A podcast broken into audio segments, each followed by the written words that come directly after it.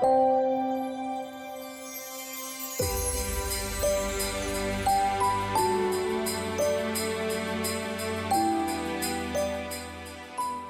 dem heutigen Türchen entdecken wir Annette Schwohl. Annette Schwohl kennen wir von ihren Karin Lund-Krimis aus St. Peter-Ording.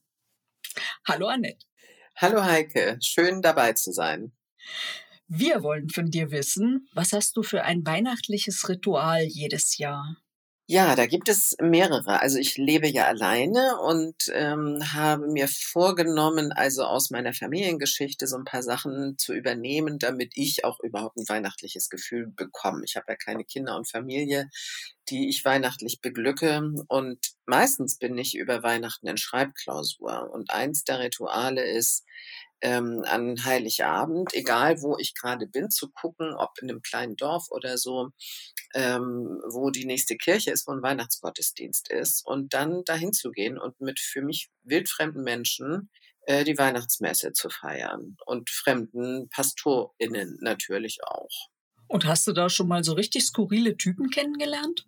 Nee, skurrile Typen nicht wirklich, aber ähm, schon so besondere. Also gerade wenn man so auf dem Land ist, da kommen ja dann doch alle zusammen und da muss man auch sehen, dass man rechtzeitig da ist, weil die Kirchen sind recht klein, dass man überhaupt noch einen Sitzplatz hat und ähm, und schön ist zu beobachten, wie die PastorInnen dann auf die auch jeweiligen Bedürfnisse der einzelnen äh, Messebesucher, in diesem Fall Weihnachtsmessebesucher, dann eingehen und äh, schon so kleine Hinweise auch geben. So, da ist also auch viel ähm, Spielraum für Beobachtung für nächste Kurzgeschichten oder Krimis.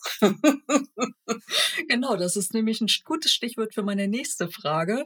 Du schreibst ja und wenn du jetzt mal eine Weihnachtsgeschichte schreiben solltest, was würde dir, also wo würdest du die am liebsten in welchem Genre eingliedern? Auch im Krimi oder mal wo ganz anders? Ja, ich habe ja ein paar Weihnachtskurzgeschichten äh, geschrieben und eine ist zum Beispiel über eine Auftragskillerin, die äh, den Weihnachtsmann abschießt.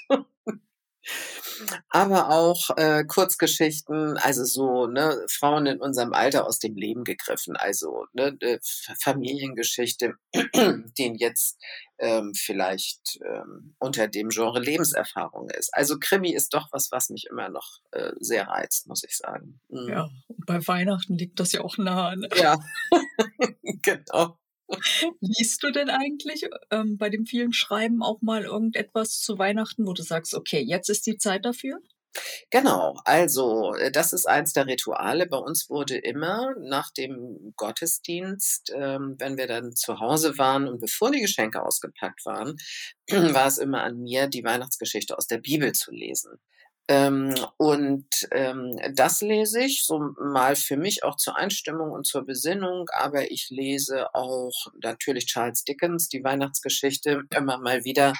Ähm, und so gibt es so allerlei, was äh, zu Weihnachten zu lesen ist. Ne? Das mache ich schon auch, um mich auch einzustimmen.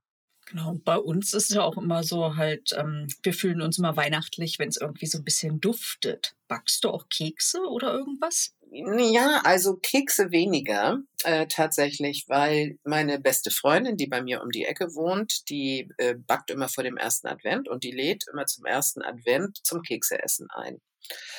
Und auch durch meine Arbeit ähm, mit den SeniorInnen in der Kirche lohnt sich das eigentlich gar nicht zu backen, weil ich so versorgt werde mit Keksen und Kekstüten und Keksdosen und so vollgefüllt. Ähm, ne, wie gesagt, ich bin allein, dass ich gar nicht weiß, äh, wie ich das essen soll. Aber dieses Jahr mache ich äh, Pistazienkekse. Das habe ich mir schon vorgenommen. Mm, lecker, mhm. genau. Und hörst du dabei auch Musik? Ja, ich höre weihnachtliche Musik und zwar in der Hauptsache äh, ganz unterschiedliche. Also einmal gerne die brandenburgischen Konzerte von Bach und dann die äh, Christmas Songs von Mario Biondi. Mario Biondi ist ein ähm, italienischer Jazz- und Funk-Musiker und die sind sehr groovy und funky. Und gerade wenn man irgendwie rumwirbelt und in der Küche was macht, also dieses Jahr werde ich mal auch einen Minzpie zu Weihnachten machen, ähm, dann ist das einfach toll. Und ich mag das gerne zu Weihnachten leichte, beschwingte Musik zu hören und nicht diese getragenen, bimmeligen Weihnachtssongs und Weihnachtslieder und so, was wir so alles kennen was ja doch ein bisschen schwerer ist oft. Ne? Genau. Okay, dann haben wir unser Gespräch sogar schon zu Ende. Vielen, vielen Dank, dass du dir die Zeit genommen hast und so viel verraten hast. Ja, danke dir, Heike. Tschüss. Tschüss. Frohes Fest allen, die zugehört haben.